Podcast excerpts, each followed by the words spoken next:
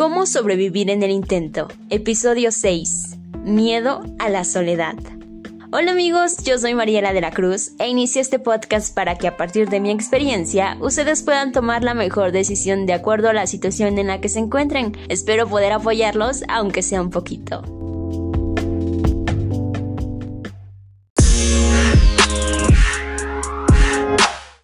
¿Qué tal? Muy buenas tardes, muy buenos días, buenas noches, buenas madrugadas. No sé a qué hora estén escuchando esto, pero bienvenidos a un episodio más de este podcast que sí, ya sé, la entrada dice que es a partir de mi experiencia, pero no necesariamente es a partir de mi experiencia. Yo les dije que íbamos a estar platicando, que iba a esperar su feedback y una personita por ahí me dijo, deja tu entrada porque es como un sellito personal que tú le estás dando, entonces déjala pues la dejé. Así que al público lo que pida. Igual, si ustedes quieren dar recomendaciones sobre cómo les gustaría escucharme, qué temas quisieran que yo exprese aquí, para que, pues no sé, puedan darme también sus puntos de vista. Yo incluso comentarlos aquí, pues estaría súper padre porque participaríamos aún más y yo me sentiría también acompañada. Así que espero que ustedes se sientan acompañados por mí durante el tiempo de, transmisión de este podcast. Y bueno, pues vamos a comenzar. Precisamente, como les comenté al principio, vamos a hablar acerca del miedo a la soledad. Eh, muchas veces crecemos en el seno de una familia, en donde nos sentimos acompañados, nos sentimos protegidos, nos sentimos cuidados. Si tuviste la suerte de tener una mamá y un papá cerca de ti desde pequeño, qué padre, porque supiste entender o el saber de qué se trata el no estar solo. Pero conforme va pasando el tiempo, vas considerando otro tipo de compañías. Y aquí me refiero a los amigos, a la pareja, al contemplar en tu vida a alguien más, a alguien que te va a estar acompañando. Algunas personas, en lo particular yo, eh, me encanta sí poder platicar con personas, poder establecer comunicación, a lo mejor llegar a salir, pero la verdad es que es muy raro. Yo casi no salgo, en primera pues porque ahorita estamos en pandemia y en segunda porque yo soy una persona muy de casa, de estar viendo películas, de estar en mi mundo. Pero eh, si hay otras personas que eso les aterra y yo creo que ahorita están sufriendo demasiado la pandemia porque se acostumbraron a salir, se acostumbraron a tener compañía de otros seres que estaban en algún otro punto de su ciudad. Entonces muchas veces pues nos sentimos con ese miedo a estar solos, vernos sin estar acompañados de un ser querido. Y yo creo que eso tiene una explicación psicológica y de hecho sí existe una fobia como tal. Se llama eremofobia y es un tipo de fobia o miedo específico que se caracteriza por un temor frecuentemente desproporcionado a encontrarse en soledad o sentirse solo. Pues aquí está la explicación si es que ustedes creen que están exagerando, probablemente no, probablemente sí eh, tengan o padezcan esta fobia, pero es por ello que creo que se debe tratar de manera em, especial, acercándote a un psicólogo, a alguien que te oriente, que de alguna manera te haga saber que el hecho de que no estés compartiendo con otra persona de manera física no significa tal cual que estés solo. ¿Y a qué me refiero? A que te tienes a ti. Nosotros llegamos a este mundo solos y nos vamos a morir solos. Y es algo que, bueno, es una frase que, mucha gente utiliza por ejemplo, cuando eh, nos termina el novio, cuando tenemos problemas con la familia y de es que ya no me habla mi mejor amiga o cosas así. Entonces es así como de, pues no te preocupes, o sea, tú encárgate de lo tuyo, En esta vida no necesitas de nadie. Y está un poquito errónea porque sabemos que todos necesitamos de todos. Es algo, un factor obviamente de, de sobrevivencia. Entonces, nada de que no necesitamos de otras. Pero sí, eh, pues no, no se acaba el mundo con el hecho de que la otra persona ya no te quiere hablar o ya no quiere estar cerca de ti.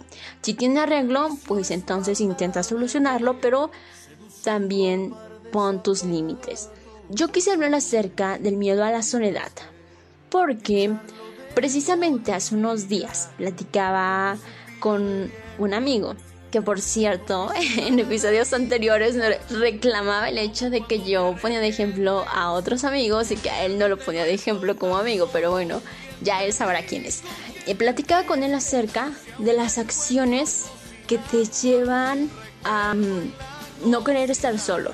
A veces nos desespera a lo mejor y no estar acompañados, el no poder compartir. En mi caso, como les platico, yo me encuentro sola viviendo en una ciudad diferente a de, bueno, no soy de una ciudad, soy de un municipio muy pequeño en Puebla, pero me mudé a la Ciudad de México. Entonces, no es lo mismo estar en un pueblito así de pequeño a estar en la Ciudad de México. Tengo familia, sí, tengo conocidos, pero como les repito, yo me marco ese límite con ciertas personas porque así soy yo. O sea, prefiero estar yo en mi entorno y sí puedo llegar a compartir con esas personas, pero no precisamente estar compartiendo del diario, o sea, no estar ahí con ellos, ¿no? Entonces, yo me encuentro sola aquí desde hace un año, poco más de un año. Y le platicaba a este amigo precisamente qué situaciones que yo he hecho con las que me llego a sentir de alguna manera arrepentida. Porque digo, es que es la misma soledad la que me está haciendo eso. ¿Por qué? Yo antes salía allá donde vivía y salía con mis amigos o salía con mi hermana o salía con personas conocidas a lugares donde yo conocía y donde sabía andar. Y pues me sentía libre.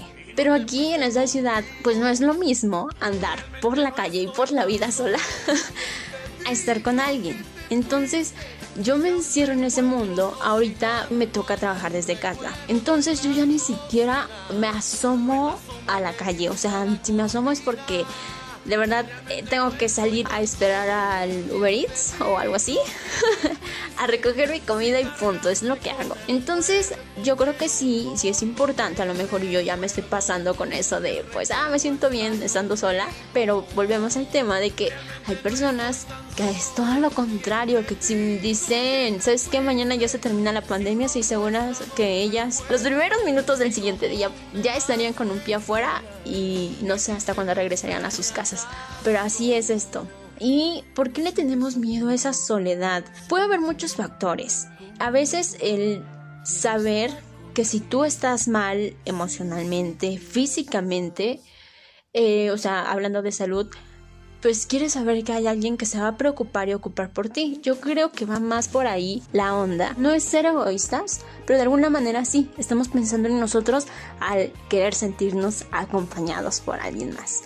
Y aquí viene una frase que muchos papás nos dicen a las personas que a lo mejor y expresamos nuestro pensamiento de decir, sabes que yo no quiero tener hijos. ¿Y qué es lo primero que nos dicen a esas personas? No, o sea, ten por lo menos uno, porque ¿quién te va a acompañar cuando ya estés grande?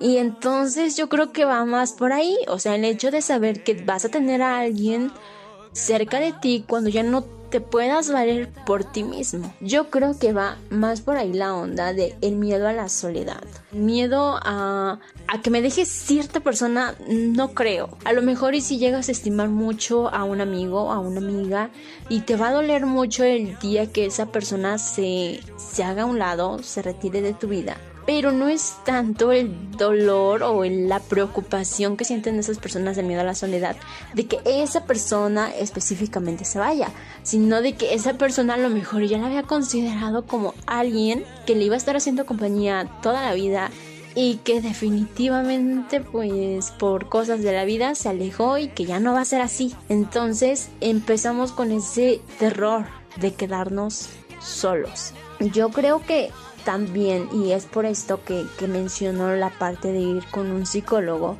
porque tenemos que saber valernos por nosotros mismos que no tenemos que depender de nadie, que obviamente va a haber factores físicos, eh, de salud y demás que en algún momento pues prácticamente otra persona es quien se tiene que encargar de nosotros, pero todo a su tiempo. Si tú tienes o estás joven todavía o ya tienes una edad madura, que sí empieces a tener ese tipo de, de reflexión, pero que no entres en pánico o sea, a veces el disfrutar de, nuestra misma presencia nos hace valorar también a las otras personas y tratarlas como personas, no simplemente verlas como una compañía que es que se tiene que hacer cargo de mí cuando yo ya esté grande.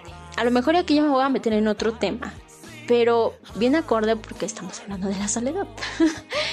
y es que yo siempre he expresado el hecho de que si tú decidiste tener un hijo, es porque tú estabas consciente de que querías criarlo, de que querías darle educación, de que le ibas a ofrecer buena salud, eh, bienestar y todos los factores posibles para que esa personita creciera, se hiciera adulto y demás, ¿no? Verlo crecer.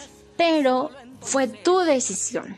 Nadie te dijo, sabes que tienes que tener un hijo y tienes que, o sea, no sé, reproducirte y demás.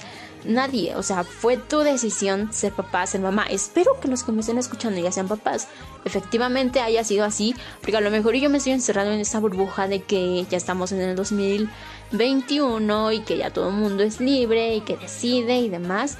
A veces por ciertas etnias, costumbres, culturas, cosas así, es un poco complicado ese tipo de elección en tu vida, aunque suene algo increíble, sé que existe, pero esperemos que esas personas que me estén escuchando, pues, pues sí, sí hayan tenido esa elección, ¿no? De decidir si ser padres o no. El punto es que tú decidiste traer ese niño al mundo, no te pidió venir al mundo, y es obvio que es tu responsabilidad con ese niño. Pero que ese niño ahora, viceversa, tenga la responsabilidad u obligación de verte, no lo es. Es más un tema de agradecimiento. O sea, yo sé que a lo mejor sueno así como que una persona que le vale que sola la vida de los demás.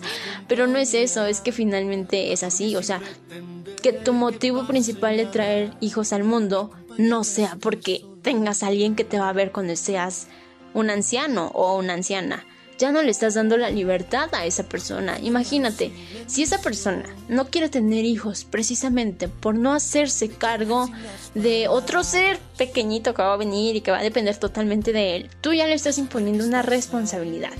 Creo que tu inseguridad por estar solo no tiene por qué afectar o de alguna manera alterar la vida de otras personas. Y pasa también con los seres que ya, ya, ya existimos. Por ejemplo, la pareja. Muchas veces aceptamos relaciones muy tóxicas, diría la palabra de moda hoy en día, precisamente por el miedo a estar solos. Queremos sentirnos acompañados, queridos, aunque no sea así.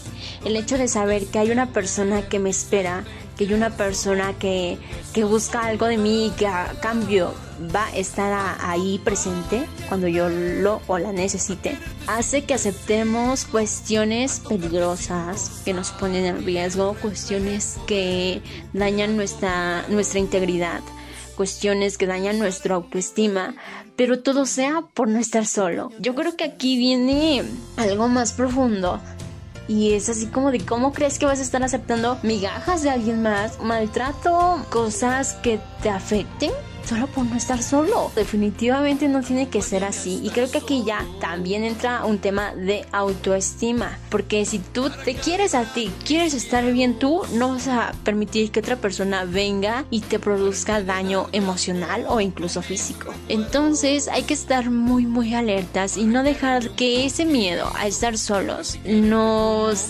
lleve a situaciones que nos van a hacer sentir miserables. Y es que hay una frase que sinceramente ahorita pues no, no sé, no sabría decirles quién la dijo, pero que sí la tengo muy presente y que dicen que no hay peor soledad que aquella que te hacen sentir cuando estás acompañado. Imagínense, o sea, sí estoy acompañada físicamente por alguien, pero esa persona me hace sentir solo. Entonces, si te hace sentir solo o sola esa persona es porque el cariño o el afecto que tú esperabas recibir no lo estás recibiendo y solamente tú lo aceptaste porque tenías miedo a estar solo. Y yo eh, me estoy metiendo en un tema muy psicológico. Yo no soy psicóloga, no tengo ninguna especialidad en ello o algo así, pero he tomado terapia algunos días y me he dado cuenta de estos factores. Creo que aquella persona que de verdad te quiera y le importes te va a demostrar que te quiere y que le importas de una manera en que tú te vas a sentir o vas a, a ver ese efecto positivo en tu vida. A veces también cuando terminan una relación, una persona pregunta cuál fue el motivo principal de que haya terminado esa relación. Y cuánto tiempo, o sea, si tú estás en un plan de ligue o algo así, cuánto tiempo ha pasado después de esa relación.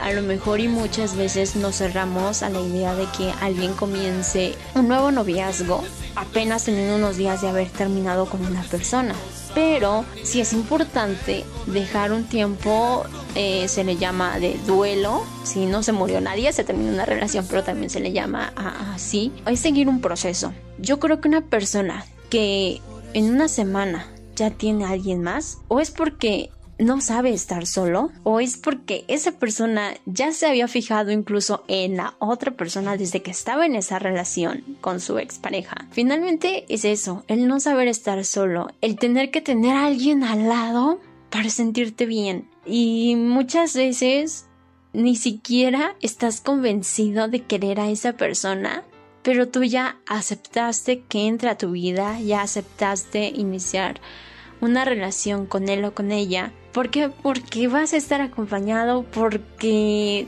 vas a tener quien a lo mejor y salga contigo, quien te mande mensajes, quien te esté llamando, quien esté al pendiente de ti y volvemos a eso, a que es simple y sencillamente por no querer estar solo. Entonces, hay que tener mucho cuidado, hay que aprender a valorarnos, hay que ir a terapia. Yo sé que a veces, y yo, lo, yo misma lo, decía y lo he dicho, que a veces el tomar terapia es muy costoso. La verdad es que sí. Pero yo creo que si podemos gastar en cosas que no necesariamente son pues esenciales en tu día a día, podemos gastar en una terapia porque el miedo a la soledad es provocado por situaciones que a lo mejor y vienes arrastrando desde tu niñez. Y ya eres un adulto, pero sigues con ese miedo. Y ese miedo te va a hacer ponerte en una situación muy incómoda. Incluso tú no vas a saber ser una buena compañía porque de aquí podrían desencadenarse personas o situaciones de, personas que también se vuelven obsesivas por no querer estar solo, en retener a las personas, en forzarlas a quedarse. Esperemos que tú no te encuentres en esta situación. Y si te encuentras, entonces analiza y dame tu punto de vista te digo, a lo mejor y no llegar al exceso como yo de, de estar alejándome al 100% de todo mundo, pero tampoco tener miedo a por lo menos convivir contigo mismo, al valorarte, al verte, al cuidarte, eh, puedes hacer muchas cosas, muchas. por ejemplo, ahorita en pandemia que les platicaba, hay personas que se sienten como gato enjaulado, como dicen, no recuerdo cómo es la frase, pero, pero así, o sea, que no saben ni hacia dónde ir porque pues, prácticamente están encerrados en las cuatro paredes de su habitación o en su casa, pero que nada más ahí están. Entonces, puedes a lo mejor hacer cosas que tú antes no hacías. De esa manera te puedes conocer más y saber que tienes capacidades o ciertas habilidades que no habías explotado con anterioridad.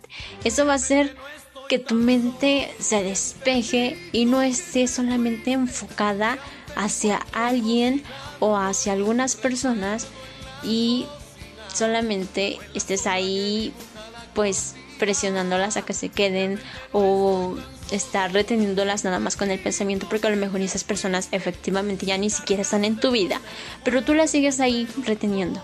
Entonces, despeja tu mente, ábrela, ve a terapia, platica, si te sientes solo, busca a tus amigos, digo, tenemos hoy en día un montón de medios para comunicarnos y también está ahí tu familia, digo, a lo mejor y si no estás como yo, de que yo sí vivo pues sola, o sea, bueno, con desconocidos. Este, pues tienes a tu familia cerca, habla con ellos, platica, como en los viejos tiempos. Y digo que en los viejos tiempos porque efectivamente, antes cuando buscábamos platicar con alguien, en mi caso, puedo decir, era mi madre. O sea, era de, oye, es que me pasó esto. Y era horas de plática. O con mis hermanas. Y también eran horas de plática. Entonces, vuelve a esos momentos de estar acompañado de manera diferente. De conocerte a ti, de conocer a tu entorno y de saber valorar de realmente valorar la presencia de esas personas, pero no de obsesionarte con su presencia, ¿sale? Quien quiera estar contigo va a estar contigo y también te va a hacer sentir bien esa compañía, no te va a hacer sentir solo y si eso hace, entonces a lo mejor te está haciendo más daño que bien el tener a esa persona al lado. Se los platica alguien que de alguna manera pues está alejada de su familia. Puedo irlos a visitar, claro que sí, pero a veces la, la situación en la que nos encontramos eh, pues no está como para, para ir viajando todo el tiempo, pero pues sí existe ese momento en el que te desesperas y yo lo entiendo porque lo he pasado, lo he vivido. Quisieras voltear y ver a alguien a tu lado con quien platicar, con quien estar conviviendo. Pero bueno, en esos momentos que hago, el teléfono, una videollamada, un mensaje o bien me pongo a escuchar música, me pongo a escuchar podcast para sentirme también acompañada. Eso ayuda mucho, eso ayuda mucho. Créanme que yo así me siento acompañada. O sea, a lo mejor y también las personas que, viven aquí cerca de mí van a decir, es que esta está loca, porque se ríe mucho y está sola. Pero yo soy muy de adentrarme mucho, o sea, soy mucho de escuchar cosas o de ver también, ¿no? Películas y todo. Entonces, con los podcasts que llegan a escuchar, o sea, me río, me enojo, pregunto, o sea, sé que nadie me va a estar contestando porque no me están escuchando, pero sí existe esa forma de, decir, bueno, no, no estoy solo. Y lo mismo pasa con las estaciones de radio. Si ustedes son de escuchar música, pues a lo mejor denle un chance al radio y también siéntanse acompañados un momento por algún locutor de, su preferencia, no sé quién sea. Y créanme, son, son otras maneras de sentirnos acompañados. Yo sé que a lo mejor me van a decir, hola, es al plano, sí, ya, está muy sola como para sentirse acompañada por alguien que ni siquiera está a su lado. Pero es que creo que es una forma también de comunicarnos de tener una relación con alguien que a lo mejor no conoces, pero que te hace sentir así. Primero que nada, siéntanse bien consigo mismos, siéntanse acompañados, o sea, físicamente no hay nadie, sí, sí, físicamente están ustedes. Entonces, eh, vayan a terapia, establezcan comunicación, si no se quieren sentir solos, eh, busquen otras actividades que despejen su mente, busquen a las personas con las que quieren tener contacto, no se enganchen y bueno, pues todas las recomendaciones que su psicólogo les haga. Y si, bueno, todavía dicen, ay, no, yo no quiero al psicólogo, ok, deberías de considerarlo. Si no está en tus planes hacerlo pronto, ok, nadie te va a obligar, pero si reflexiona sobre todo esto. Y bueno, espero sus comentarios y retroalimentación a través de mi Instagram. Lo pueden encontrar como Mari de la Cruz, es M-A-R-Y de la Cruz. Está la misma foto que pueden ver aquí cuando, cuando entran a escuchar el podcast, así que bien fácil reconocerme. Y bueno, pues yo los dejo y nos escuchamos en el próximo episodio. Pásenla bonito. Bye.